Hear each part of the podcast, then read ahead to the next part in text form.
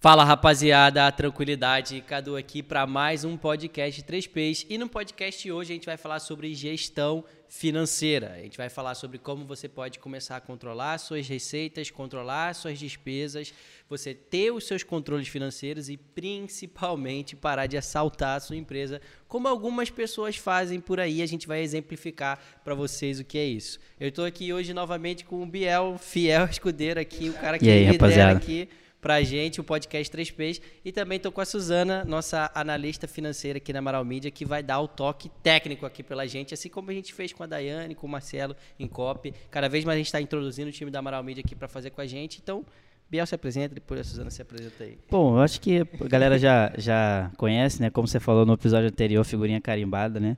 E, bom, a gente está aqui para trazer um, um episódio bem saudável aí para vocês sobre educação financeira né, da empresa, vamos dizer assim, que a gente vai falar bastante sobre coisas financeiras e acredito que leva essa da, da educação financeira das pessoas, né? E é basicamente isso que a gente vai falar nesse episódio. Você pode se apresentar, Suzana.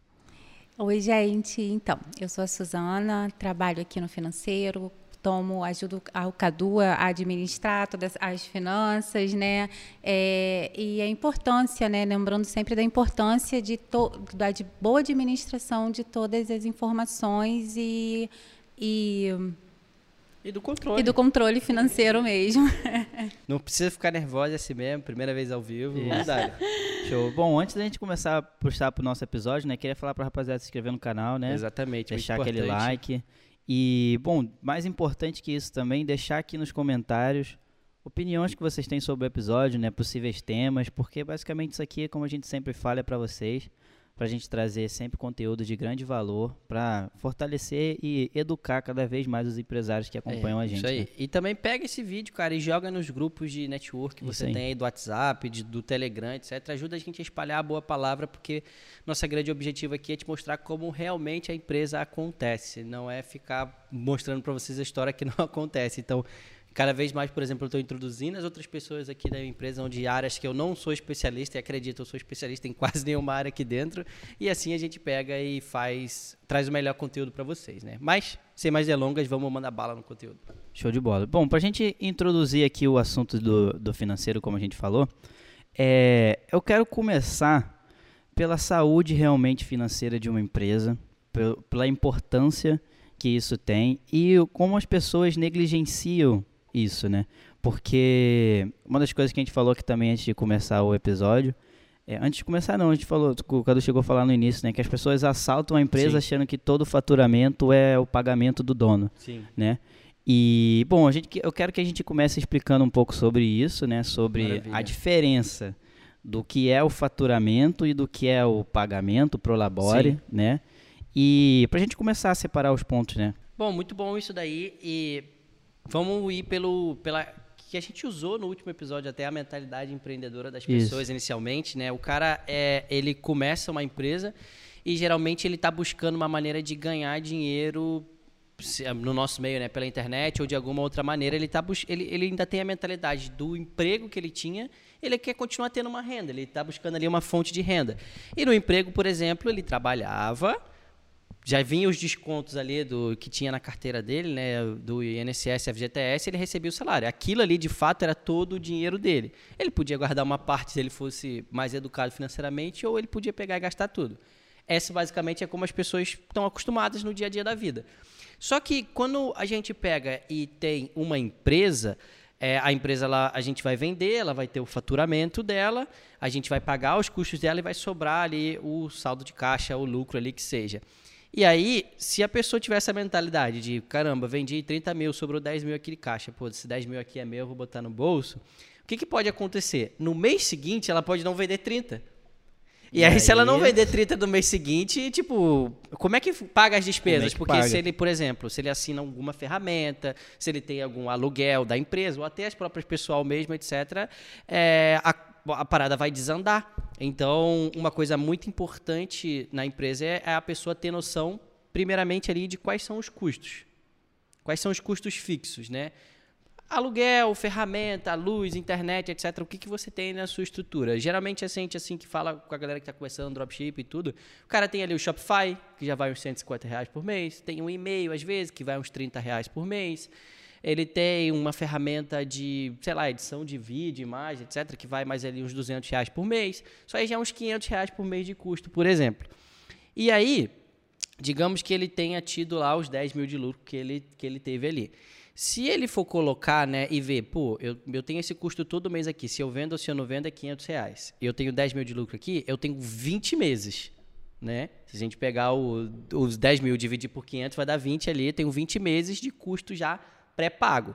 O quanto que eu posso tirar aqui que, se eu não faturar nada mês que vem, não vai prejudicar os meus custos, mas ainda vai começar ali, eu posso começar a ter a minha, continuar tendo a minha vida, mil, dois mil, etc. Não sabemos, né? Porque cada um tem o próprio custo de vida em si. Mas o que eu sempre recomendo para a galera que está iniciando é tirar o mínimo possível que ela pode para ela não prejudicar tanto a saúde financeira da empresa, porque a empresa ela sempre vai precisar de reinvestimentos. E acontece, por exemplo, o que a gente falou no outra vez, né, que a gente aqui na Moral Media tem a mentalidade de contratar para crescer, comparado a outras pessoas que têm a mentalidade de contratar só quando crescer. Né? Eu acho que tem uma diferença aí. E isso vai também nas ferramentas, é, num treinamento, tudo isso. Então é importante o cara ter noção que quando ele pega e tem o lucro ali, depois que ele pagou o imposto, o tráfego, o produto, tem que ter um dinheiro que tem que ficar lá, porque se não faturar no mês que vem, tem que pagar as contas porque elas não deixam de sair. E é muito importante ter anotado, ter planilhado em algum lugar quais são as despesas que você tem que pagar todo mês, independente se vende ou não. E acho que a Suzana pode pegar e agregar muito para a gente ali com as pessoas terem essa noção né, do que realmente é custo fixo, o que realmente é custo variável, o que, que ela tem que já saber que todo mês tem aquilo ali e aí ela como é que ela pode se organizar assim, né? É, eu acho que é, primeiramente é importante você conhecer bem é, o que, que é o que, que é o, o que, que envolve né, a, a sua, o seu negócio no sentido de luz, água, aluguel, os imprevistos, os impostos, né? Porque tudo isso ele vai, vai ter mês que vai ter e vai ter mês que não vai ter. Então acho que é importante você planilhar, orçar. Aqui a gente trabalha muito com orçamento. Inicialmente a gente é, cada empresa pode estabelecer é, o melhor nível de orçamento, né? Alguns trimestrais, alguns semestrais e alguns até anual. Mas aí vai depender mesmo da estrutura do negócio, né? O orçamento te dá uma um projeção do que pode acontecer, Sim. né? Se tudo der certo, se tudo não dá certo, né? E tipo, e como é que a gente vai se preparar para caso não dê certo? Exatamente, até mesmo para você saber é, o que, aonde você precisa chegar, você também tem que saber o quanto que você vai ter que ter. Isso aí. Né? Porque senão você não vai saber, ah, eu quero eu quero ganhar 100 mil. Sim. Mas tá, mas você precisa do que para ganhar 100 mil? É, né? uma outra coisa muito bacana também que o orçamento possibilita, né? É você ter a noção da meta que de faturamento e lucro que você tem que ter, porque com o orçamento você sabe quais são as despesas. Exatamente. E você vê, caramba, esse, esse mês aqui eu tenho 10 mil reais de despesa. Se eu não faturar no mínimo 30 mil para ter 10 mil ali de margem, vou ter prejuízo, vou ter que tirar dinheiro do caixa. Exatamente. Como é que eu vou resolver isso? Né? E é baseado no próprio orçamento que a gente pode consegue traçar as metas das vendas, isso né? Aí. Porque para você saber quanto que você quer, quanto que você precisa, né, ter de meta, ter de retorno, você precisa saber quanto que você tem de gasto. Sim. Senão não adianta, ah, eu quero 50 mil, mas por que que você quer é, 50 mil? É só pensamento Sim, então, de, de desejo, né? O conhecimento a fundo de toda a operação, né, administrativa, financeira, é tudo que envolve gastos é preciso pontuar, é preciso listar da forma mais simples ou até mais é. complexa. É, é importante listar para saber para onde que você vai direcionar os gastos, né, e o seu próprio recebimento, seu próprio lucro, né? É, eu não sei se o Biel vai encaixar nisso daí, mas e, e isso daí tudo aí que você falou já vai numa coisa que acontece muito comum para todo mundo que começa, que é misturar as contas, né? É. Então, isso, isso mesmo que eu ia perguntar. Depois, antes disso mesmo, eu queria perguntar não perguntar, né, para vocês deixarem claro também que isso serve para tanto o cara que tá, tem uma empresa, quanto está trabalhando home office, e quanto o cara que tem dois funcionários ou tem cinco, dez, é, quinze. Educação financeira serve para tudo e a gente consegue ver o cara que ele vai meio que começar a se dar bem na empresa se ele já tem educação física na pessoa física, por exemplo, né? Porque tem muita gente que fala, é, e esse papo é muito comum. Às vezes, por exemplo, a pessoa, ela, caramba, recebe o mínimo do mínimo, mil reais por mês. A gente sabe que no Brasil é difícil, não dá para fazer muita coisa com isso ali, principalmente você mora sozinho, mas geralmente as pessoas moram com alguém para dividir as despesas. E aí, se com essa quantia o cara ele não tira algum dinheiro para guardar e deixar para eventuais imprevistos ou algum investimento, alguma coisa que ele quer pegar e fazer no futuro, esse cara, se ele ganha 20, 30, 40, ele também não vai fazer. Porque ele vai estar sempre acostumado a gastar tem sempre as pessoas que falam, ah, quando eu ganhar mais eu guardo, quando eu ganhar mais eu guardo. Mas isso é um vício, isso não, é. não acontece, não é bem assim. E à medida que se ganha mais, se gasta, gasta mais. mais. Exatamente. É. Então, tipo, isso, é, isso não acontece. Então, você tem que sempre que ter muito claro, e aí a, a Suzana trouxe o ponto do orçamento, que é importante e serve para tudo, é no seu, quanto que você ganha, independente de quanto seja, o que é destinado para o quê? Isso aqui é destinado para reserva, isso aqui é destinado para é, custo fixo, isso aqui é destinado para ferramenta, isso aqui é destinado para o imposto, para o tráfego, etc. Você precisa ter essa noção para você de fato poder fazer os investimentos que você quer e ter a tranquilidade de que, caramba, amanhã o mundo não vai acabar. Porque dormir é, com a cabeça em paz, né? Sem tem que se preocupar em tipo vender o almoço para pagar a janta, como algumas pessoas começa. Todo mundo já teve esse começo, eu também já tive, mas a gente não precisa viver sempre assim, né? Então, ter essa tranquilidade faz muita diferença. Então, quando agora trazendo aquele ponto que você mencionou, é, eu ia falar até quando você estava falando, né? Mas o que parece para mim é que não é todo mundo que tem essa visão que você teve desde o início. Sim. De separar as contas, o que é da empresa e o que é seu. E mais importante do que isso é você tirar o mínimo e investir o, o máximo que você pode na empresa para ela poder crescer mais rápido, vamos dizer assim, né? E como é que foi para você, onde você viu, onde você aprendeu, com quem você aprendeu, essa, essa mentalidade, né? De você separar o que é seu e separar o que é da empresa. E não misturar as contas. É, bom, se a gente pegar, né, e olhar é, qualquer livro de empresa, as coisas que você vai pegar, é muito bom estudar a história de pessoas que tiveram resultado, que começaram do zero e pegaram e, e fez que a galera vai falar para você que você precisa pegar e reinvestir muita coisa. Né? Eu gosto muito da história do Flávio Augusto, por exemplo, e da história dele, ele começou a empresa dele com 20 mil reais do cheque especial. Tipo, isso é um risco danado e não é, não é qualquer um que consegue pegar. Ele falou, eu tenho esse dinheiro aqui, se a gente conseguir bater a meta de venda no primeiro mês, está tudo certo, a gente consegue pagar as coisas e continuar. Se a gente não conseguir, já era, vou quebrei aqui. E ele foi lá, ele pegou e conseguiu, mas ele já tinha a noção, por exemplo, que ele precisava vender e tudo que ele vendeu, ele ia pegar reinvestir, por quê? O capital inicial que ele tinha, que era os 20 mil, era emprestado né, do banco com juros altíssimos. Então ele tinha que pegar o dinheiro, pagar a parcela e ter uma porcentagem ali que ele ia continuar investindo para as coisas continuarem acontecendo. Então, é, eu, eu aprendi, cara, vendo, estudando, sabe? O meu sucesso.com foi muito bom nessa minha trajetória. Também, eu, em 2012, eu fiz o curso técnico de contabilidade no Senac, né? Então, isso me ajudou a ter uma noção básica noção, ali quando é. eu fui empreender, etc, né? Então, isso me ajudou bastante. E aí, é, é, é ter noção do, do capital inicial ali e depois é se organizar, sabe? É, se organizar é o primordial para tudo, para você poder pegar e separar as contas.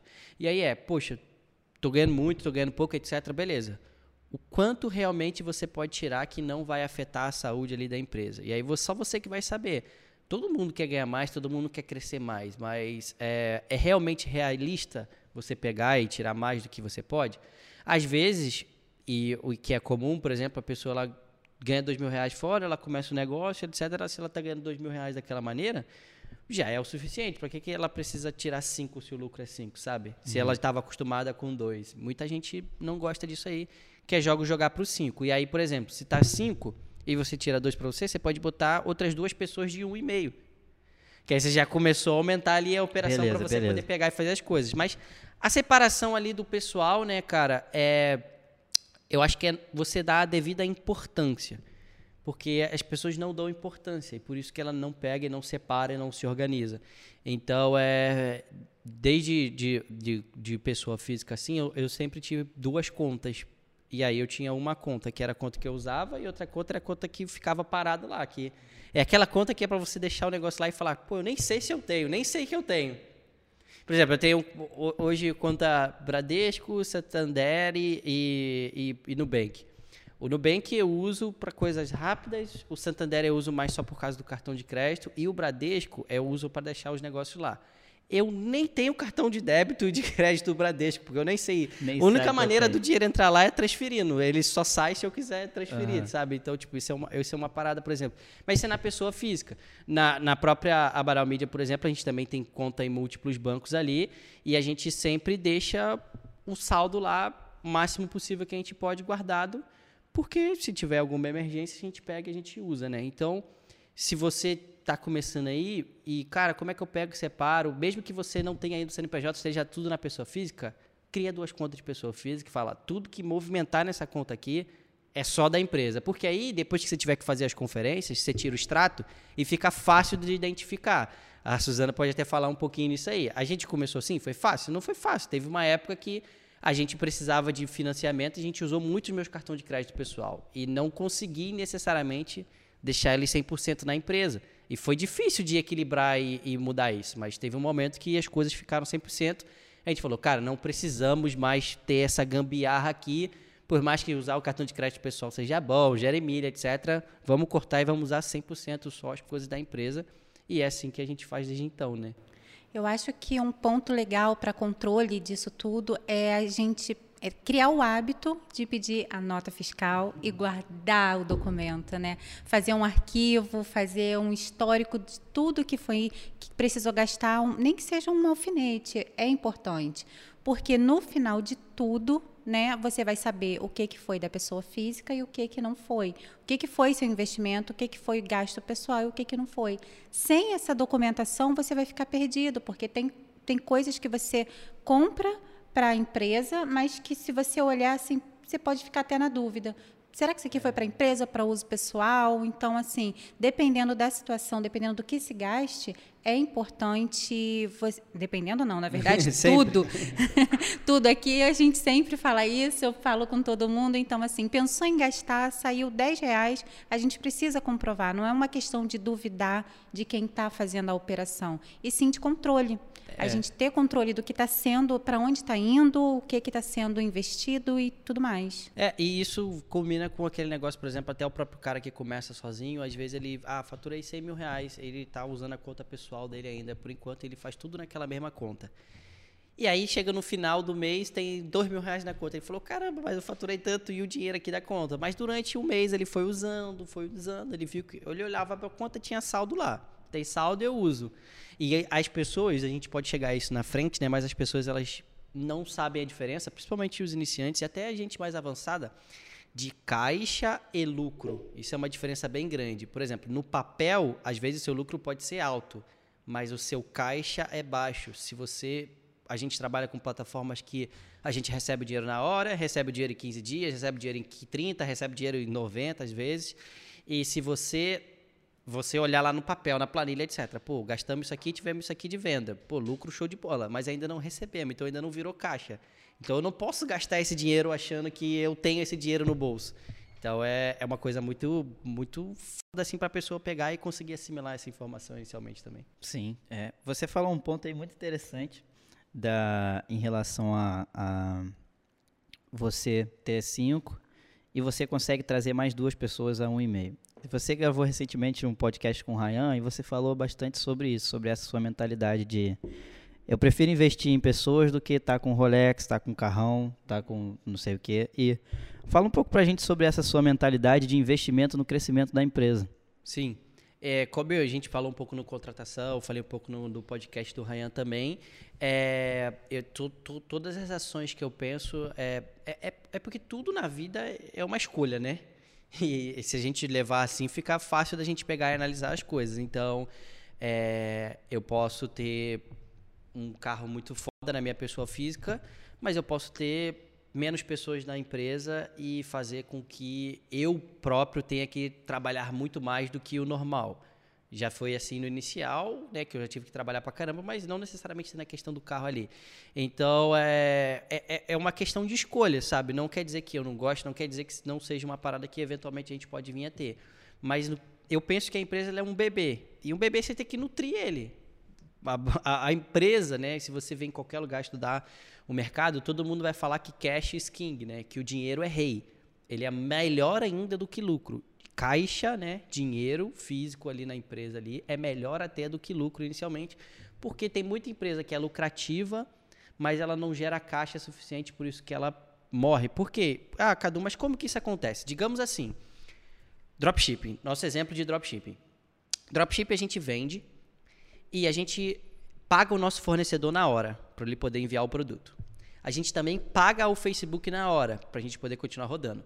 Mas se a gente for rodar numa plataforma decente, sem as facilidades aí do, do Mercado Pago, que seja que libera o dinheiro na hora, mas rejeita muito dos pagamentos, vamos dizer que a gente usa uma plataforma normal que libera o dinheiro no dia 30, a gente recebe em dia 30.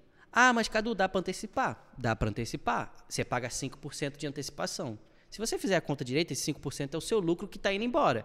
Então, você tem a despesa no dia zero e você recebe no dia 30. Por mais que no dia zero aqui, caramba, gastei 2 mil, vendi 5 mil, tenho 3 mil de lucro aqui. Amanhã eu vou gastar 4 mil, por exemplo. Só que esse dinheiro aqui, você só vai receber ele no dia 30. E se você gastar muito aqui antes de receber esse dinheiro, porque você viu que o lucro aconteceu, você pode quebrar a empresa porque você não tem caixa para pagar as coisas no dia no D0 ali, conforme a despesa vai acontecendo. Então é muito importante você ter a noção do fluxo de caixa. E aí eu, eu, eu, eu passo isso lá para os alunos do Scala. Eu até vi que aqui, por exemplo, na caixinha de perguntas que a gente colocou, tem muitas pessoas falando: ah, DRE, DFC, né? Demonstração do resultado do exercício, fluxo de caixa, como é que analisa, como é que você lê e tudo. É justamente isso aí. É um vai te mostrar DRE, qual é o seu lucro, o que aconteceu exatamente ali de acordo com a competência, né? O dia exatamente, e o outro vai te mostrar o caixa. Beleza, olha só, no dia primeiro você teve 3 mil de lucro. Mas esse lucro ainda não foi realizado. Você vai receber esse lucro no dia 30. Então você não pode gastar esse dinheiro ainda achando que esse dinheiro está ali. E muita gente gasta achando que está ali. É aquela história que acontece na pessoa física. Já viu, por exemplo, aquele negócio, né? Que fulano de tal sempre fala: Ah, eu tenho um dinheiro para receber tal dia. E ele começa a falar com as pessoas e comprar as coisas e gastar, falando: Não, no dia tal eu vou receber um dinheiro e aí eu vou pagar e vou fazer esses negócios. Ele é, lidar com ovo na bunda da galinha não dá, né? Não pode acontecer. Eu pensei acontecer. exatamente isso. Não é? Não, não, pode acontecer. E eu acho que todo mundo já teve uma pessoa aí que ele viu esse negócio. E aí ele fica sempre aquela história. Ah, eu tenho um dinheiro para receber, eu tenho esse negócio, mas hoje ele está agindo como se ele tivesse aquele dinheiro ali. E gastando como se tivesse aquele dinheiro. E na verdade não é assim. Então você tem que ter muita. As pessoas têm que ter muito essa noção de que, novamente, o lucro não é caixa. E caixa é mais importante que lucro no início ali da questão que a empresa está funcionando e está rodando, sabe? Então, é, é, saber separar, saber ter essa noção é muito importante.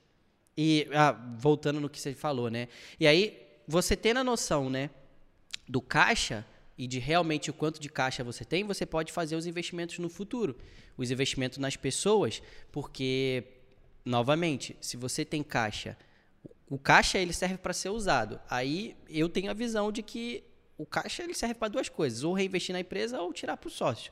Eu, como sócio, não quero tirar para mim além do necessário que eu já uso para sobreviver. Então, eu vou reinvestir na empresa. Como que eu reinvesti na empresa? Pode ser com curso, pode ser com ferramenta, pode ser com pessoas. Eu prefiro muito com pessoas e depois, no segundo momento, educando as pessoas e no terceiro momento, ferramentas só. Então, é, esse, esse é o lance, Biel, que, que é a diferença ali. O cara, ele pegou, ele teve o lucro, ele pode falar, eu quero botar esse lucro no meu bolso ou eu quero pegar e reinvestir esse lucro. A gente tem sempre a visão aqui de reinvestir o máximo possível. É, e quando você tem esse conhecimento aí do seu caixa, você consegue fazer o que você falou, né? De vou, preciso contratar uma pessoa, depois a gente faz todo aquele estudo que a gente falou no episódio anterior. Se eu quiser, eu consigo separar um ano já de pagamento para essa pessoa, né? E quão vantajoso é isso? O vantajoso é isso, é que você não fica é, com aquele com aquela pulga atrás da orelha, né, de falar, caramba, se as coisas não, não venderem amanhã, vou ter que desligar, vou ter que mandar todo mundo embora, o que, que vai acontecer, né? É, pô, um ano é lindo, todo mundo que puder faça, o mínimo é três, sabe? Se você vai contratar uma pessoa, você vai contratar, assumo que você vai contratar com carteira assinada, tem um período de experiência, etc. Três meses você sabe se a pessoa é boa, se ela não é, se você quer ficar com ela ou não. Se você precisar desligar ela em três meses, não vai te afetar tanto assim.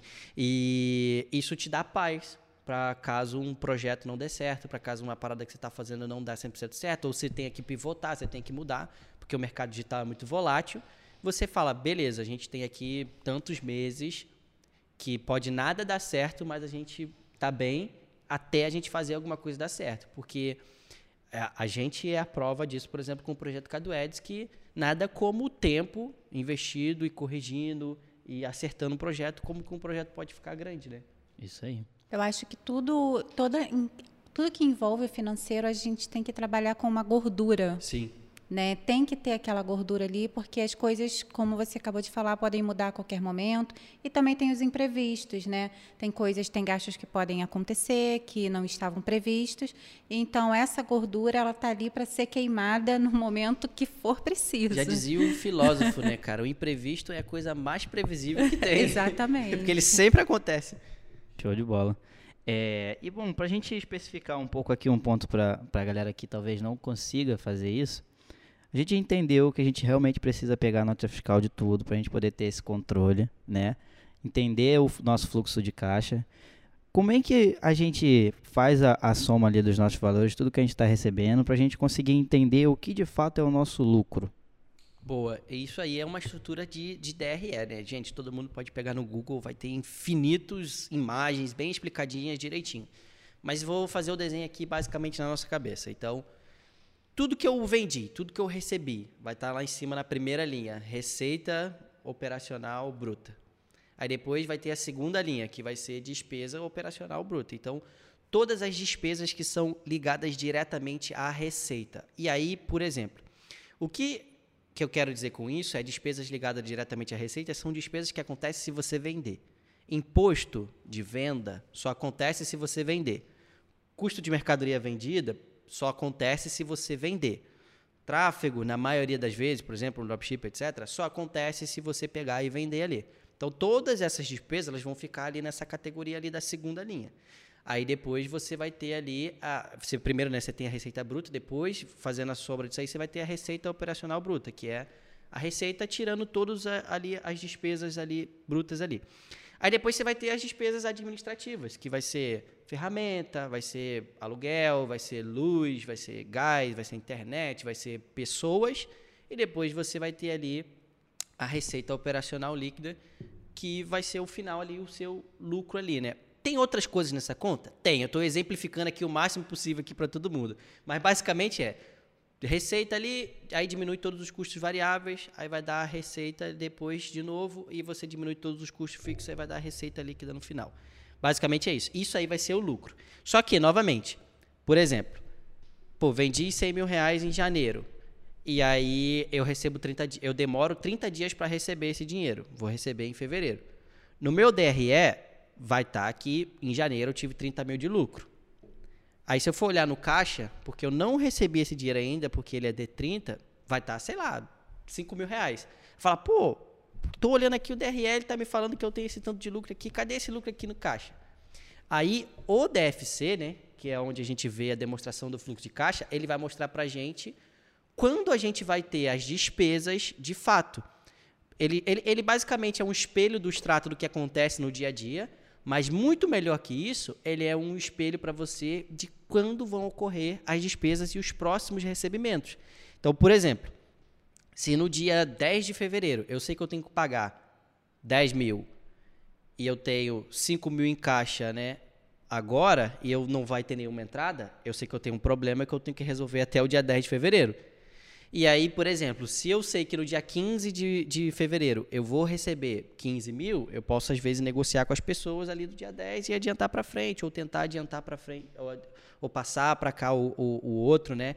Então o DFC ele vai te mostrar de fato quando o lucro vai se realizar, quando ele vai entrar no caixa da empresa, para você poder controlar os seus pagamentos. Tem muitas pessoas, e até eu, por exemplo, já fui assim no começo, que quer pagar tudo à vista, tudo na hora, tudo, tipo, ah, tem um boleto para pagar, o boleto vence daqui a 30 dias. Ah, não, paga agora aí. Não sei o quê. Só que você não tem necessidade de fazer isso. Se você tiver uma boa programação do fluxo de caixa, é melhor postergar para frente, porque se não tem nenhum juros, você joga as despesas para frente, porque você, sabendo que você tem receitas, primeiro você tem que receber o dinheiro e depois pagar as contas. Então, ter essa noção de quando você tem que fazer os pagamentos vai permitir que você preserve uma boa saúde do caixa. Porque empresa é uma montanha de dinheiro entrando e saindo um tempo todo. Entrando e saindo o tempo todo. Você vê o dinheiro, ele circula assim. Um dia você tem muito dinheiro, outro dia você tem nada. Por quê? Porque saiu muito pagamento naquele dia.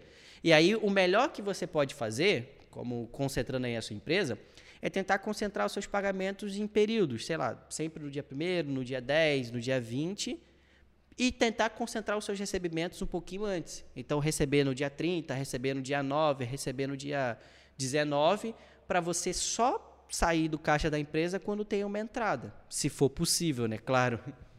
E uma coisa que também que eu acho muito importante é nessa análise de todos os gastos é verificação do que você está pagando de taxa.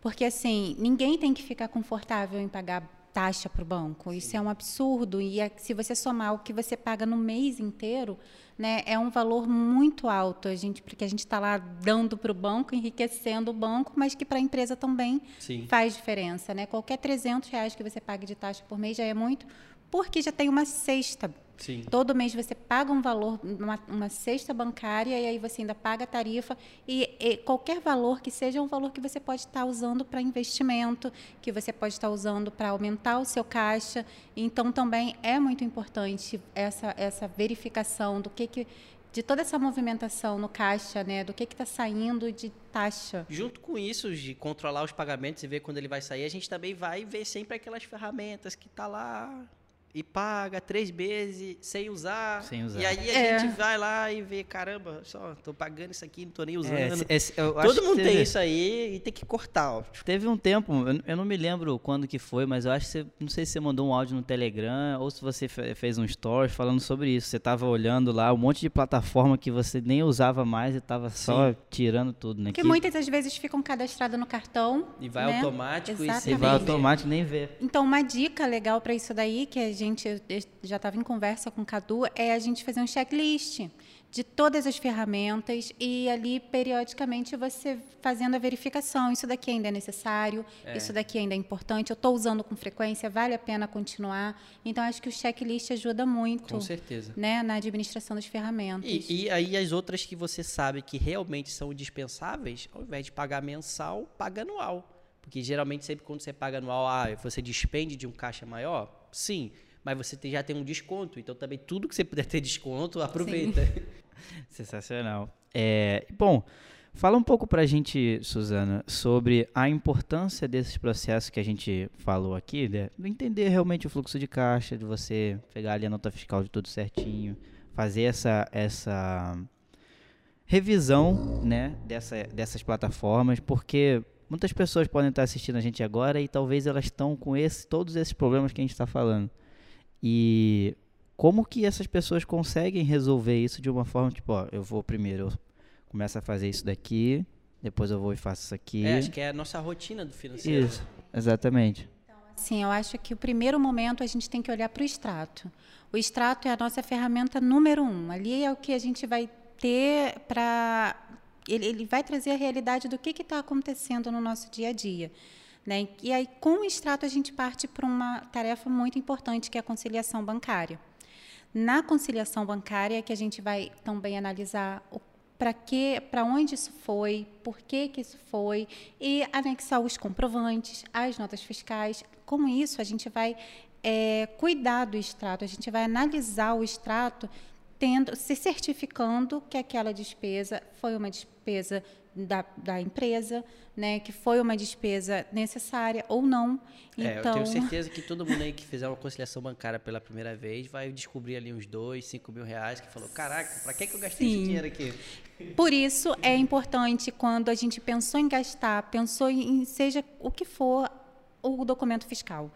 Ah, mas não tem documento fiscal, pode ser um recibo, qualquer coisa que comprove a origem daquele, da, daquela, do destino daquele é, dinheiro. E né? te dê a própria justificativa para quando você for analisar, porque eu posso falar por mim mesmo, as coisas vão acontecendo dia a dia, a cabeça te trai. Às vezes você não precisava fazer aquele negócio ali, você estava pensando uma coisa na hora e você nem faz. Às vezes você mesmo faz uma observação ali para você. Eu fiz esse daqui porque eu estava pensando isso e isso, isso. Depois, quando você for voltar para analisar, porque isso é muito importante também, depois a gente pode falar disso daí, né? Que não basta só fazer, tem que depois pegar e revisar e analisar.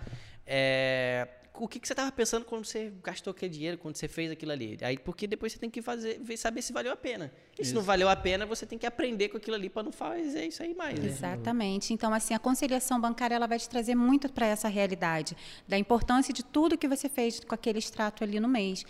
E, na sequência, é, após a conciliação bancária, acho que é muito importante também a gente saber o, o ponto que a gente já falou, o orçamento, né? Porque o orçamento não basta você fazer o orçamento, você tem que fazer e acompanhar. Sim. Porque, ah, eu fiz o orçamento, mas ele está lá numa pastinha guardado, está pronto. Não, você tem que ir acompanhando se ele. Porque às vezes você orçou, você não vai conseguir chegar na exatidão. Mas a intenção é chegar próximo. Sim. E se alguma coisa a partir dali começar a subir muito, começar a ter, destoar muito da realidade, você precisa intervir. É, isso acontece com muitas das pessoas, por exemplo, que trabalham com Facebook Ads e as pessoas não têm controle, não têm meta de investimento. E aí o que acontece? E tenho certeza que alguém que está assistindo esse vídeo aí vai se, vai se, vai se é, atentar para isso. Vai falar: ah, eu continuo investindo enquanto está dando certo. Se parar de dar certo, eu paro de investir, etc. Cara, quando você, sua empresa chegar num nível, você nunca vai poder fazer isso. Por quê? Porque a gente sabe que para vender precisa investir.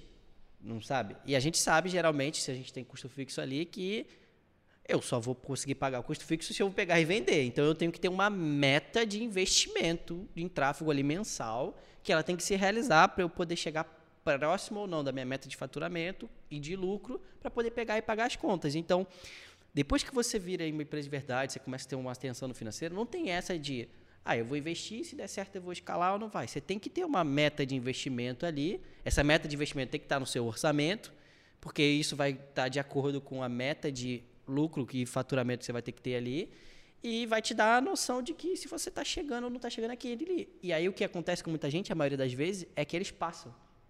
Ele sempre passa e gasta mais no tráfego do que deveria ou do que poderia. E isso faz eles terem prejuízo no mês que não era para ter. Então, acho que aí é a importância da gente fazer o orçamento e acompanhar o orçamento, né? Porque se nesse momento começar a destoar alguma coisa, você precisa agir. Sim. Então, você precisa saber por onde você vai agir, onde você vai ter que é, atuar inicialmente assim, de forma imediata. Né, para conseguir reverter a situação antes que seja, seja tarde demais. É, isso aí, estancar o sangramento. Né? Sim, e aí, é, feito a conciliação, feito a, a o orçamento, né, que o orçamento não é uma tarefa diária, é uma tarefa, como eu já falei, ou trimestral ou semestral, você vai analisar de acordo com a necessidade da empresa. É, quem é pequenininho pode até começar mensal. Né? Mensal, né, como a gente faz até na nossa pessoa física mesmo, anota Sim. lá as nossas despesas, então, assim, acho que isso é importante.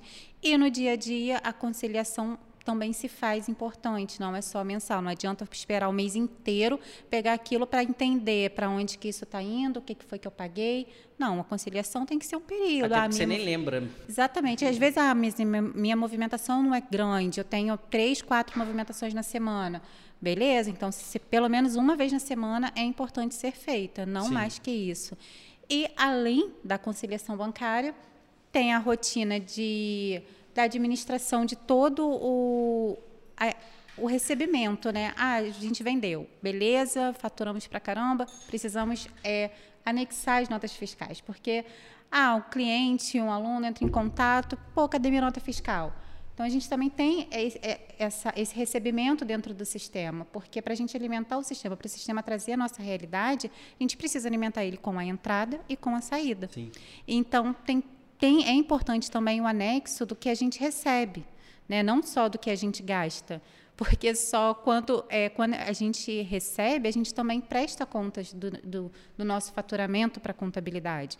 Então, assim, em cima disso, do nosso recebimento, que vão os impostos, a gente vendeu, então é ali, em cima de todo o faturamento, que a gente vai, que vai ser calculado os impostos. É até para conferir se eles foram calculados corretamente. Isso é muito importante também, gente. Saber se eles foram calculados corretamente, ter reembolso, cancelar nota fiscal.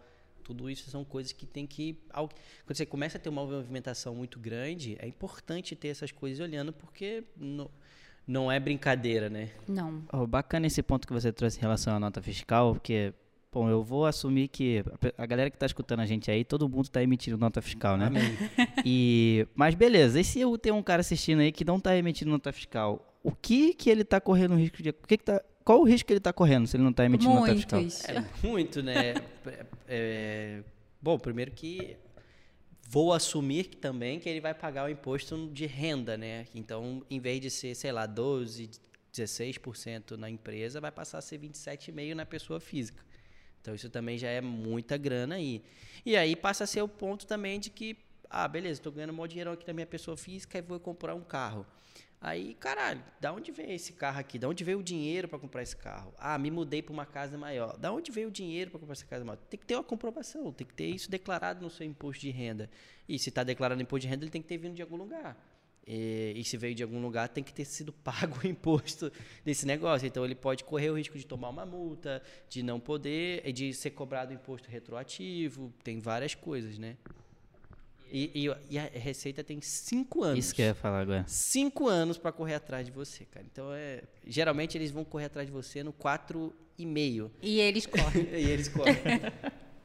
Bacana. Pode, pode continuar. Eu, eu, é bom para mim também que eu já tenho seis anos de mercado. Então, meus anos já estão, ó. Meu primeiro ano já foi, passei ileso, tô Passou ileso. fiz tudo certinho. Agora, esse ano a gente vai ver de novo no imposto de renda e vai zerar o 2016, aí vou passar certinho.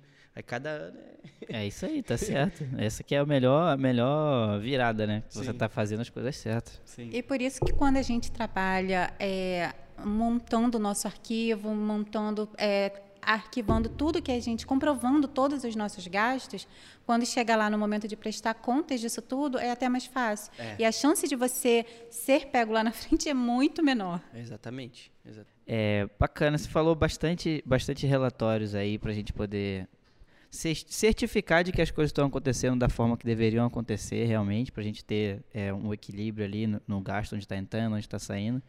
E como é que a pessoa consegue, se ela não tem, né, vamos dizer, esses relatórios ou algum deles, entender que ela está no prejuízo e nem sabe? Ela está tá vazando ali dinheiro e ela não está nem percebendo. Ela tem que ter um mínimo de controle numa planilha, sabe? Exatamente. Tipo assim, pelo menos do gasto do tráfego e do que vendeu ali. O, o mínimo do mínimo numa planilha pode ter. A gente começou a ver a planilha, hoje a gente não usa planilha mais, a gente tem um sistema né, que é o Granatum, muito bom por sinal. É, e se ele se ela pessoa é porque é porque tem um negócio muito importante aqui que a gente está falando e as pessoas, a maioria das vezes eu sei porque eu converso com as pessoas, elas não entendem.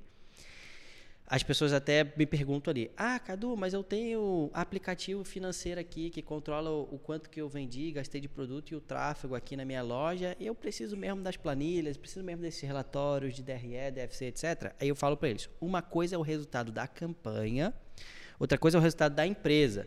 Porque no resultado da campanha lá, ele está descontando. Ah, vendi, descontei o imposto, descontei o quanto que gastei em tráfego, isso aqui é meu resultado. É igual a gente pegar e ver a planilha do lançamento, que uhum. você está mais no coisa lá. Pô, fez, fiz o lançamento, deu um resultado show de bola. Maravilha, linha do resultado. E agora? Aluguel, ferramenta, funcionário, funcionário prolabore. E isso daí, tá onde? Ele não vê ali. Isso tem que estar em algum lugar, sabe? Porque o resultado financeiro do produto não é o resultado financeiro da empresa. Muito uhum. importante isso. A pessoa fala: Ah, tenho, faturei 100 mil, tive tanto de ROI nesse produto aqui. Não necessariamente é o ROI da empresa. O ROI da empresa é outra coisa, porque teve as despesas da empresa, sabe? Então é muito importante as pessoas pegarem e se atentarem à empresa. Por quê? Tem os custos que não dá certo, tem o investimento em curso, tem todas essas coisas. Essas coisas, a pessoa olha lá no, no, no, no controle financeiro dela da campanha, ah, deu 10 mil aqui, tô show de bola. Só que no, na, na realmente, para dar esses 10 mil lá que ele pegou e viu, ele gastou com curso, gastou com outro, uma outra ferramentinha ali, gastou com freelancer aqui. E tudo isso aqui foi comendo aquele 10 mil ali. Mas ele tá olhando ali e fala: Pô, se eu olhei aqui na minha planilha de campanha aqui, tá dando que eu tenho 10 mil, tô olhando aqui no caixa da minha empresa, tá dando que eu tenho 5, de onde foi esses outros 5? Meu lucro aqui é 10, de onde foi esses outros 5? Tinha que estar no controle financeiro, no DRE, na, na conciliação bancária, no DFC, que vai mostrar os outros custos que ele vai estar tendo. Então, uma coisa é controle de resultado financeiro da campanha, do produto, e outra coisa é controle da empresa. O controle da empresa vai mostrar a realidade de todas as despesas da empresa. Entendeu? Eu acho que assim, quando tem um sistema, quando quem está na, na a, empresa tem um sistema, quando o sistema é alimentado, esses relatórios eles já são automaticamente já tem, montados, né? Ter, né? Porque quando você lança as suas entradas, você lança as suas saídas, você já você já vai ali na opção qual relatório você quer e te traz. Agora, para quem não tem um sistema ainda, é fundamental nem que seja numa planilha em Excel. Que seja um papel Entrada pão. e saída to, e toda a saída. Não pode menosprezar o valor de qualquer qualquer valor que seja da saída. O valor é, saiu, ele tem tanta importância, de 10 reais a mil, a 10 mil, ele saiu, ele é importante, então tem que ser pontuado. Porque, novamente, o que mais acontece, muitas pessoas quando perguntam para mim financeiro, perguntam isso, fala, cara, pô, eu botei lá os resultados e tudo, e deu que eu tinha tanto de lucro mas esse lucro não está lá. Eu não consigo fazer o valor fechar, não consigo fazer o valor bater. É porque ele teve despesas que ele não contabilizou. Que ele não contabilizou. Interessante. É, e puxando um ponto que você falou do produto, o quão impactante é no seu resultado financeiro você escolher o markup certo e precificar o produto de uma forma correta? Muito, muito boa a parada e é muito importante isso. Por quê? Porque é, se a gente prestar atenção, o markup do produto, ele é meio que um mini DREzinho que vai ter da empresa inteira. Ah, o que, que eu quero dizer com isso? Por exemplo, o produto custa 50 reais. Vou vender ele por 300 reais. Aí, isso aí a gente vai botar um markup de 6, por exemplo. E aí, eu vou ter 300 reais de venda, aí vezes ali 50 reais, depois vai ter ali o imposto desses 50 reais, depois vai ter o custo da plataforma, depois vai ter o custo do tráfego, depois vai ter, é, não já falei todos, depois vai ter o IOF ali, por exemplo, um dropship, e depois vai ter ali a margem de contribuição.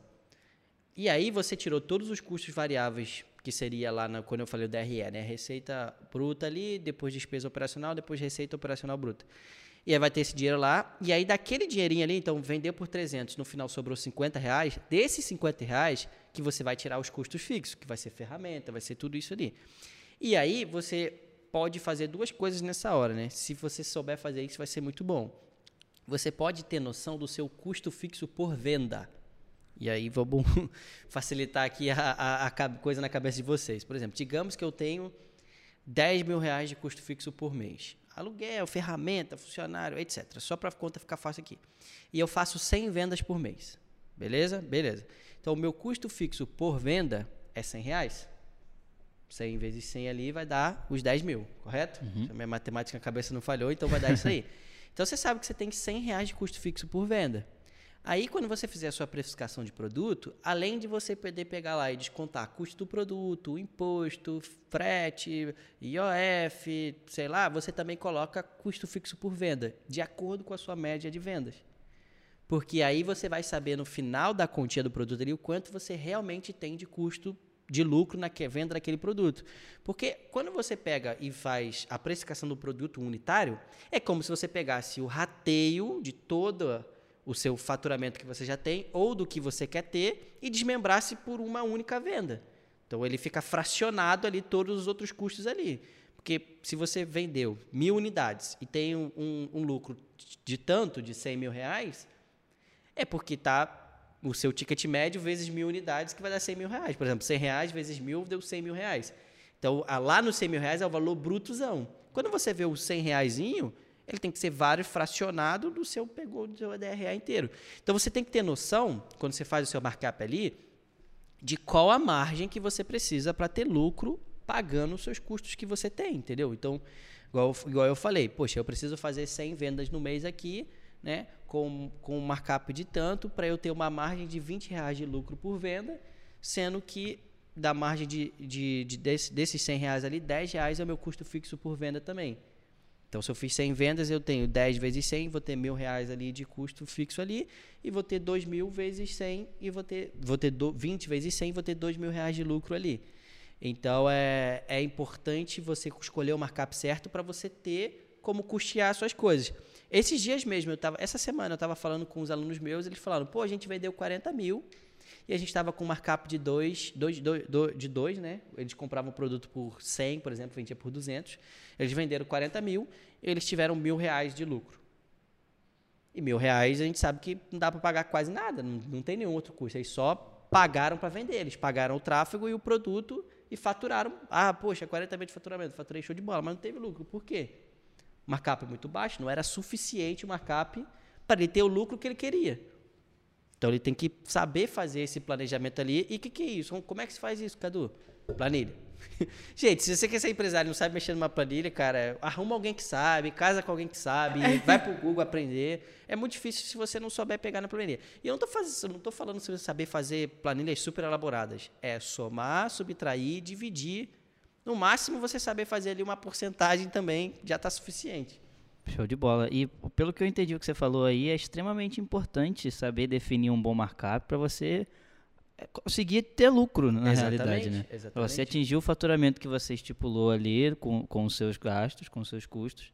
Porque senão acontece isso aí que você falou. É, você trabalha, trabalha, trabalha e não vê a cor do dinheiro, porque você não tem margem para aquilo ali, porque os seus custos são maiores do que a margem que você estipulou no produto. É, bem complicado você, quando, quando acontece isso aí, né? Porque eu fico, fico, imaginando aqui, o cara trabalha, trabalha, trabalha, trabalha, trabalha e chega lá no final do mês com mil reais de lucro. É, isso acontece também para quem, por exemplo, não controla as despesas. Para o cara que, por exemplo, ele acha que o, o valor de, de resultado que tem na empresa dele lá é lucro, né? Porque ele tá, vai tirando, vai tirando, vai tirando, vai tirando. É, é, aqui a gente trabalha com, com o Prolabore, né? E aí é, a gente tem eu, eu tenho um valor fixo por mês lá que a Suzana transfere para mim e é isso aí, sabe? Se tem alguma outra coisa que sai eventualmente, é emergência ou então é alguma despesa da empresa que eu paguei na minha conta da pessoa física. Eu não fico tirando dinheiro lá toda hora de acordo com a minha boa vontade, entendeu? E às vezes se eu fizesse isso, eu podia chegar no final do mês e falar: caramba, mas a gente vendeu aqui meio milhão. Cadê o dinheiro? Aí eu vou olhar lá, no, o dinheiro está aqui, ó. Eu fui tirando pingadinho, pingadinho, né? É verdade.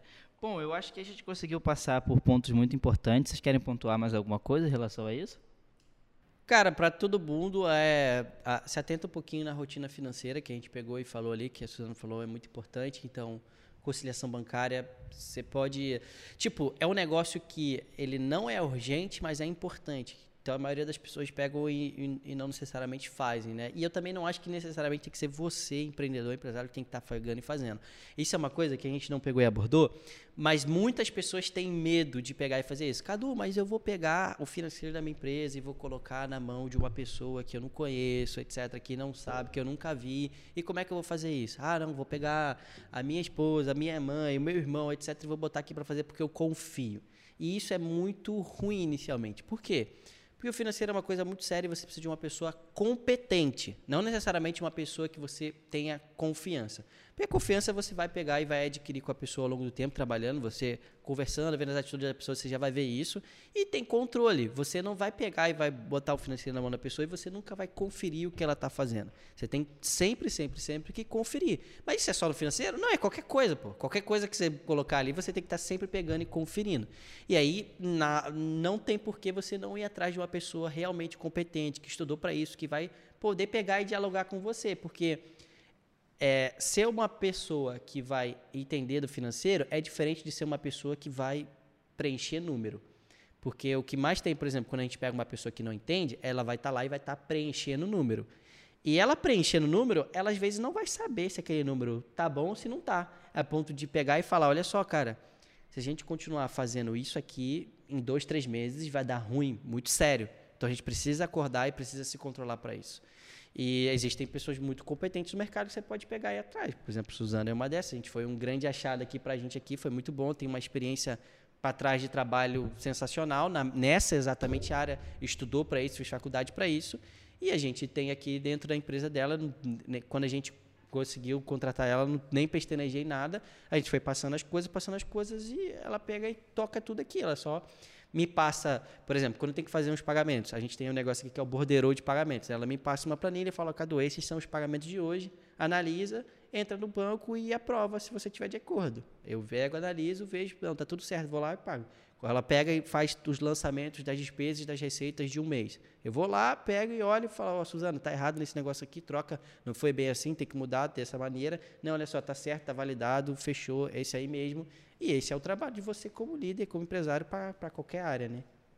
Então tem várias formas, né, de você conseguir conduzir a administração das áreas, né, delegando e confiando nas pessoas e estar na retaguarda é, conferindo, porque assim não é porque eu confio, né, que eu não vou é, não vou conferir eu confio, mas eu também tenho que conferir, mesmo porque erros humanos acontecem, né? Então, pode acontecer uma falha involuntária, a pessoa, nesse momento, você pode atuar. Não, vamos corrigir isso daqui. E o borderô também ajuda muito, porque quando a gente lança os pagamentos, a gente consegue verificar se aquele pagamento já foi lançado, por exemplo, é, chegou uma conta, vamos supor que a gente recebe uma conta em duplicidade Eu não faço um lançamento sem olhar no sistema e no borderô se eu já não passei para aprovação final do CADU no banco.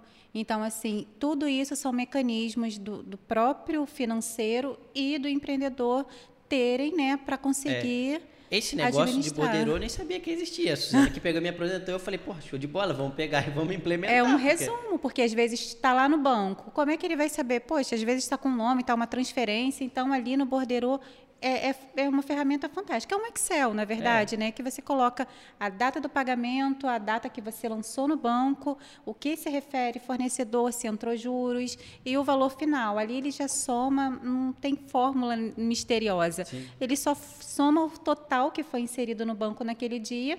Ele vai olhar ali aquele borderô, vai conferir com o total do banco, não vai restar dúvida vai aprovar tranquilamente, a conferência foi feita. É isso aí. E, e para gente, por exemplo, que trabalha com internet, né, não tem dinheiro em espécie, é muito mais tranquilo. Então, esse negócio das pessoas ter medo, né, de ter coisa, de confiar, etc. e tudo, lógico, você tem que pegar uma pessoa que tem lastro, né? Então, a Suzana, por exemplo, ela teve, já tinha, quando a gente contratou, ela tinha 10 anos de experiência em outras empresas do financeiro, então, coisa, você não vai pegar e contratar qualquer um também, não é isso que a gente está pegando e falando aqui.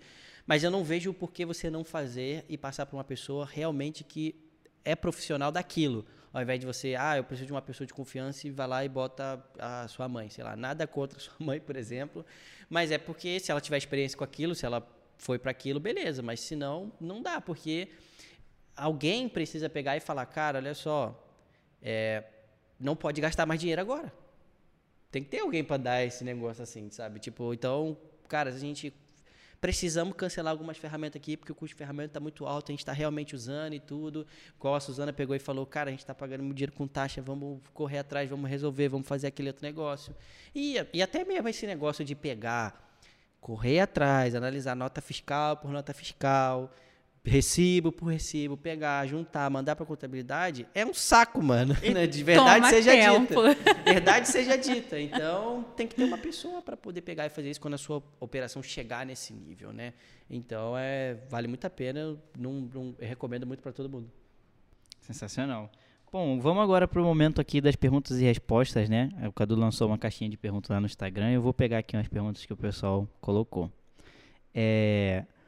Ali perguntou: Como você administra suas finanças? Você tem salário? Sim, tem o Prolabore, né? O salário de acordo com a legislação brasileira, o sócio, se ele opera na empresa, ele pode retirar o Prolabore, que seria como se fosse o salário. Então eu tenho um valor fixo que eu tiro de Prolabore e, e é isso daí. Show. É, o Rafael mandou aqui. Como tirar um lucro legal sem estar assaltando a sua empresa? É, essa aí é uma boa, uma boa parada, né? E, e, por exemplo, aqui na Moral Media, eu como Cadu, não necessariamente tiro lucro, sempre só o Prolabore, que é um valor fixado ali. Todo o lucro a gente pega e reinveste. E aí, como você vai saber se você está assaltando ou não a empresa? Fazendo o orçamento. Por quê? Porque, digamos assim, a gente, a gente, a gente aqui faz, faz o nosso orçamento, faz o nosso fechamento trimestral, que é como qualquer grande empresa faz aí que são os quartos, né? Primeiro trimestre, segundo trimestre, terceiro trimestre, quarto trimestre. Aí fecha o DRE trimestral ali e vê se a empresa teve lucro naquele trimestre. Aí fechou ali, pô, um faturamento 1 milhão no trimestre, 200 mil de lucro, 20% ali, show de bola. Aí você vai e olha o caixa, né? A empresa tem quanto de caixa? Ah, tem mais de 200 ali. Então você ficaria com o lucro que entrou ali, né? E mais 200 que já tinha de caixa, 400 no total. Aí você pode pegar e ver. No próximo trimestre, no nosso orçamento, quanto que a empresa vai ter de despesa.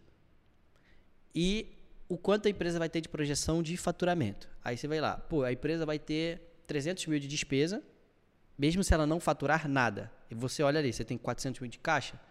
Se você, por exemplo, quiser, você já deixa os 300 reservado e daqueles 100 ali, se você quiser tirar alguma porcentagem, você não vai estar, por exemplo, assaltando a empresa. Por quê? Porque é um dinheiro sobressalente. Porque os outros 300 que ela vai gastar de qualquer maneira já está ali reservado. Agora, se você olhar ali o orçamento, aí você foi, foi lá e teve 400 mil de, de coisa aqui, né? Deu 400 mil ali, você tem no caixa. E você olhar no próximo trimestre, você tem 500 mil de despesa, você está ferrado se você quiser tirar uma quantidade grande. Porque se você der alguma coisa errada e não conseguir faturar por algum motivo, se, ah, você vai precisar botar dinheiro no seu bolso, buscar dinheiro de alguma forma para botar na empresa. Então, isso eu considero assaltar a empresa, porque a empresa ela não tem dinheiro a mais para poder te dar. Você está tirando do negócio que ela tem. Você está contando que ela vai pegar e vai faturar? Maravilha, pode acontecer, ela pode faturar, pode dar tudo certo. Mas e se der errado? Então eu considero que é, é você analisar as despesas futuras que vão acontecer, independente se você vender ou não, e ver. Tenho dinheiro suficiente para custear essas despesas? Tenho. Então tudo bem. Perfeito. É, o Mineiro do Drop perguntou aqui, ó. Prolabore quando você tem sociedade, como funciona? Bom, isso aí é uma outra coisa muito, é, muito foda de se resolver, né? É, porque tem que ser um, um, um acordo entre os dois. E aí é, por exemplo, se você for sozinho e você pudesse, e, e, e, e, dentro do seu, das suas despesas ali, vamos dizer que fosse 20 mil que poderia tirar. E agora que você sozinho poderia tirar 20, se fosse duas pessoas, agora teria que ser 10 para cada ali na parada.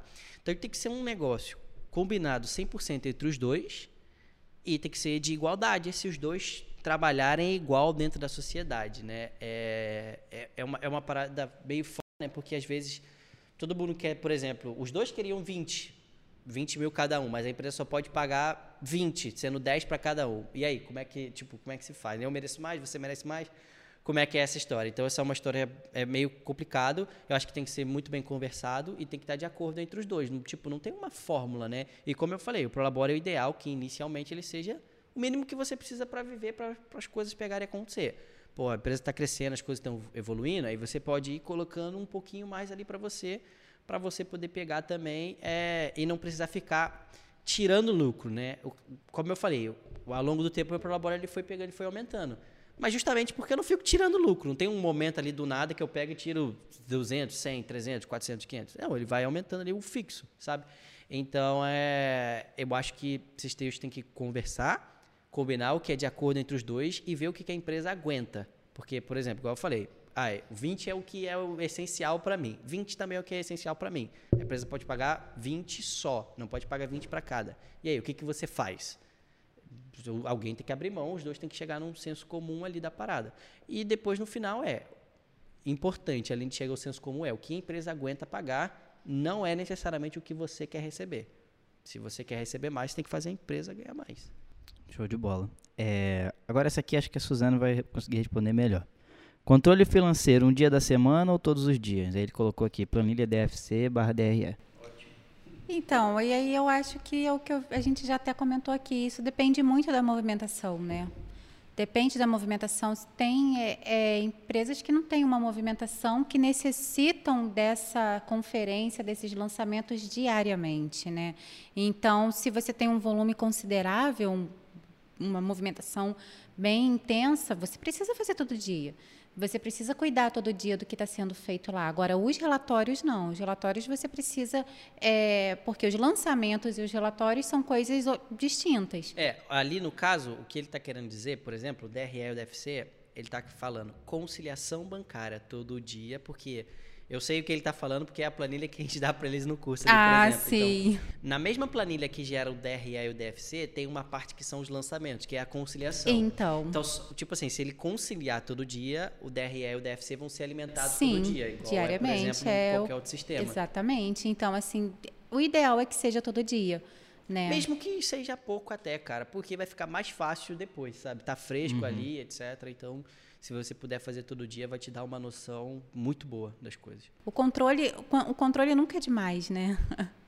Perfeito. Agora a última pergunta aqui do Marcos André Luz. Ele perguntou: quais indicadores e estratégias usar para saber onde a grana está indo?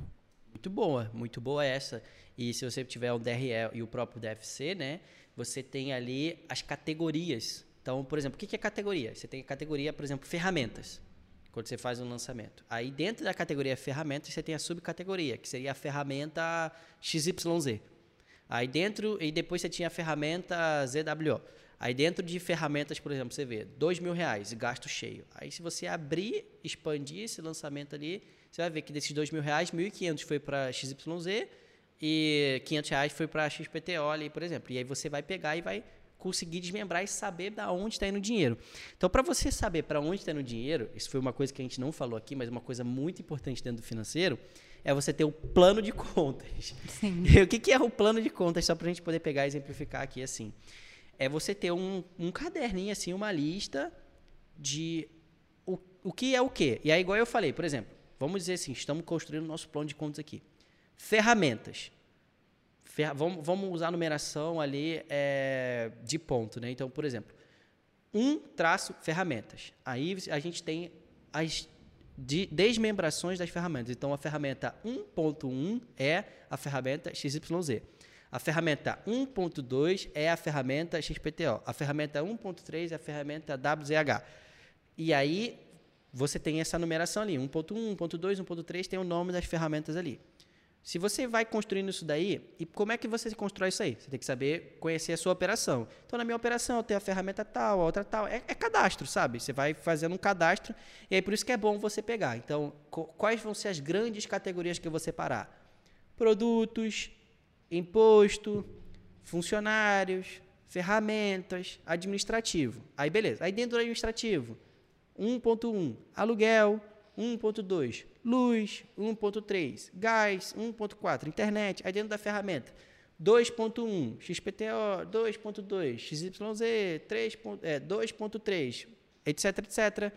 E aí você vai criar um grande esquema ali, né, que é o plano de contas, que é para você se guiar quando você for fazer os seus lançamentos. Aí quando você for fazer os lançamentos da conciliação bancária, você vai classificar as despesas. Então, tenho uma despesa de 100 reais aqui. Isso é referente à ferramenta XYZ. Você vai colocar ele lá classificado como 1.1. Beleza, fechou. Classificamos, cadastramos eles ali. Depois você vai olhar lá no seu DRE ou DFC e você vai expandir. Você vai ver lá, caramba, gastei 50... A gente... Aconteceu com a gente na Amaral Mídia. Gastamos 100 mil de ferramenta em 2020. Eu falei, caralho, deixa eu ver aqui onde é isso. Aí abri ali, Aí olhei, pô, de 100 mil de ferramenta, 60 mil foi só na questão da contingência. Eu falei, caralho, tá bom, né? Porque é, contingência é foda, um negócio que gira muito, tá ali, é essencial pra gente da parada. Aí você consegue saber para onde o dinheiro está escoando. Você precisa estar tá classificado. A classificação vai na conciliação bancária. E aí você tem clareza de tudo, sabe? Beleza. Quer apontar alguma coisa sobre isso que ele falou? Não, acho que o Cadu foi bem completo. É exatamente isso. É dentro do próprio sistema ele já traz isso, né? Mas não que necessariamente tenha que ser feito no sistema. Qualquer forma de controle é uma é, forma de controle. É, uma, é, é, um guia, né? O plano de contas é um grande guia. Exatamente. Então, assim, no próprio sistema, quando a gente faz isso, ele já consegue é, dar um norte para a gente conseguir fazer até mesmo o orçamento né? Porque assim eu consigo puxar ali ferramentas. Vamos, vamos pegar aqui o que, que eu gastei em ferramentas no, no último trimestre e aí eu uso ele como base para o próximo. Pro próximo. Então assim ele além de um controle para a gente ver para onde está indo, ele também ajuda para os próximos. É e sempre nessa bacana. questão, por exemplo, da de do orçamento ali, né? Quando você olha o passado para você ter uma projeção do futuro, a gente também sempre fala assim é, beleza, ó, no último coisa aqui, no último trimestre a gente gastou 100 mil com nossos colaboradores. Vai ter alguma inclusão de colaborador? Sim. Vai ter alguma. Eu gastamos 10 mil com ferramenta. Vai ter alguma inclusão de ferramenta? Gastamos 20 mil com curso. Vamos fazer algum curso novo? Não vamos?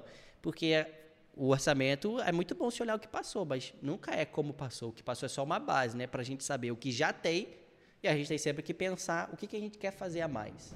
Pode mudar a qualquer momento, né? No último trimestre, por exemplo, se fechou com cinco funcionários, isso não quer dizer que você no próximo vai estar com cinco. É. Você pode ter algum desligamento ou alguma nova contratação. E isso também precisa estar. É importante estar orçado, porque o, no caso de um desligamento, ele acompanha uma despesa maior. Sim.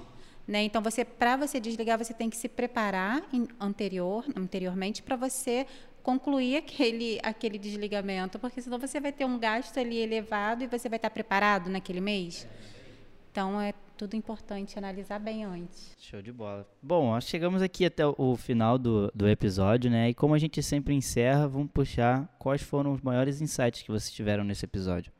Bom, os meus principais insights que eu tenho aqui e que eu posso pegar e passar para vocês é tenha bem claro a sua rotina financeira. Então, que é que você tem que fazer primeiro e quais são as ordens. Não deixe de fazer a conciliação bancária, não deixe de fazer ali é, um anexo, né, juntar os seus documentos e tudo, porque são coisas muito importantes e quanto mais organizado você for, vai ser mais fácil de manter.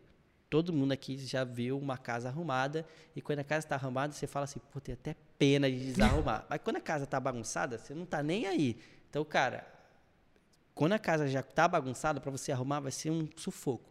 Mas depois que ela estiver arrumada, mano, você vai falar assim, você vai olhar, caramba, tá gosto de ver essa casa, não quero nem bagunçar ela. Então, melhor seguir na linha e não bagunçar a parada. Manter arrumada. Então, é, cara, tenha bem claro as suas rotinas financeiras e sigam elas, porque elas vão trazer clareza para você. E mesmo que você estiver iniciando, isso vai fazer, trazer resultado para você. Eu acho importante não menosprezar né, nenhum, nenhum setor, muito menos o financeiro. Eu acho que o financeiro é o coração da empresa, ele precisa ser cuidado, ele precisa ser olhado com carinho, principalmente se você quer chegar. No, ainda tem um caminho a percorrer, né? Então ele precisa ser cuidado, ele precisa de atenção. É como um bebê que nasceu. Se você deixar ele ali, você não sabe o que, que vai ser o dia de amanhã. Então acho que precisa de atenção, precisa de cuidado sim, precisa de controles e processos sempre. Show de bola. Eu, o site que eu tive aqui nesse episódio foi a parte do orçamento. Que vocês falaram que eu achei bem interessante. Você se preparar, né? Com todas essas, essas planilhas, esses controles que a gente mencionou aqui. É importante ter o controle, se preparar para os futuros gastos que estão por vir, até para você ter uma visão se você está indo no caminho certo, né? Você Porque... precisa saber onde você está pisando. Exatamente, né? que é uma das coisas que a gente sempre faz aqui, pelo menos eu, na hora que eu vou projetar algum lançamento, alguma produção de conteúdo, é entender o quanto a gente quer fazer para depois eu vir desmembrando o quanto a gente vai fazer por quais dias e tudo mais. E eu acho que isso é, é parece coisa. muito. É a mesma é, coisa. Então, exatamente. Só que um é com números e o outro é com projetos e ações. Isso daí. Então talvez eu tenha me identificado tanto. Sim. Show de bola. Então, gente, cara, muito obrigado, Biel, por estar participando de mais um podcast. Obrigado, Suzana, pela presença especial. Rapaziada, fala aí se vocês gostaram da presença da Suzana, que, ela volte aqui mais vezes. na atualização de escala, vou botar a Suzana para fazer uma aula aí de conciliação bancária. Ó, spoiler. e, cara, obrigado, rapaziada, que assistiu até aqui. Não esquece de deixar o seu like no vídeo, botar aí pra gente aí nos comentários qual é o seu principal insight também pegar aqui o link para você compartilhar e mandar nos seus grupos de network, de WhatsApp, de Telegram também, porque vocês vão ajudar a gente a espalhar as boas palavras. E, cara, se você está assistindo em alguma das plataformas de áudio, ou até mesmo no YouTube, tira um print, posta no Instagram, marca a gente lá, arroba Caduedes, arroba Maralmídia. Vai ser um prazer é, saber que vocês estão escutando e compartilhar para vocês também. Então, gente, prazer ter todos vocês aqui. Obrigado, rapaziada, que assistiu. E vamos mandar bala. Valeu. Valeu.